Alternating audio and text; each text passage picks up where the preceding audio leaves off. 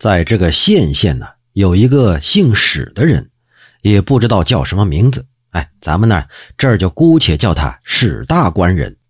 这史大官人呢，为人是不拘小节，而且这个人呢特别的豁达正直，一身正气呀。对那些卑鄙肮脏的事从来都是不屑一顾。有一次呢，他从赌场回来，看见一户村民，两夫妻和孩子三个人是抱头痛哭啊。向周围的邻居一打听，有知道内情的，就说了：“哎呀，那都是因为他欠了那个富户的债，他要卖了老婆去还债呀。他们夫妻呀，平时是恩恩爱爱，这孩子还没断奶，哎，这做娘的就要这么扔下孩子走了，所以伤心呢。”那史大官人就问了：“总共欠了多少钱呢？”邻居说。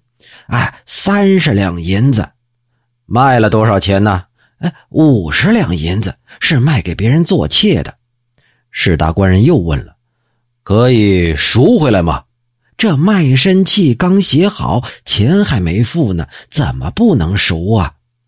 这史大官人呢，当即拿出刚从赌场赢的七十两银子，交给了村民：“哎，这三十两还债，四十两啊，用来过日子，不要再卖老婆了。”这夫妇俩呀是感激不尽呐，把家里的鸡也杀了，请那史大官人留下喝酒。酒过三巡，这当家的呢抱了孩子就出去了。出去之前还向他老婆使了个眼色，那意思是呀，让他老婆陪着史大官人睡一觉作为报答。他老婆也点头答应，所以呀，这后来说的话就有点挑逗的意思了。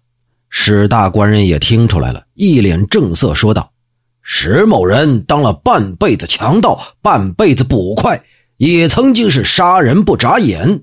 可要说这趁人之危奸污良家妇女，我史某人是不会这么干的。”吃喝完毕，甩开胳膊，掉头就走，再没多说一句话。半个月之后啊，这史大官人的村子夜里头失火了。当时正值秋收刚刚结束，这家家户户啊，屋前屋后都堆满了柴草、茅草的屋檐、高粱杆的篱笆。转眼之间，四面都是烈火呀！史大官人估摸着也逃不出去了，只有和他老婆儿女闭上眼睛坐着等死啊！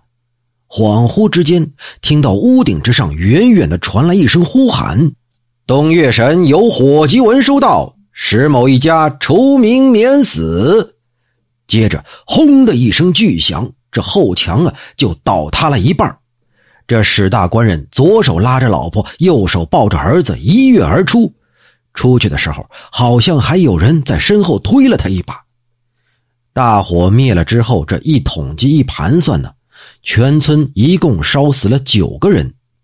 邻里之间都合掌祝福他说。哎呦，昨儿个还笑你傻，想不到你小子七十两银子买了三条人命啊！我觉得呀，这史大官人得到神灵保佑，其中啊，赠金占了四成的功劳，而拒绝女色呀，这功劳占了六成啊。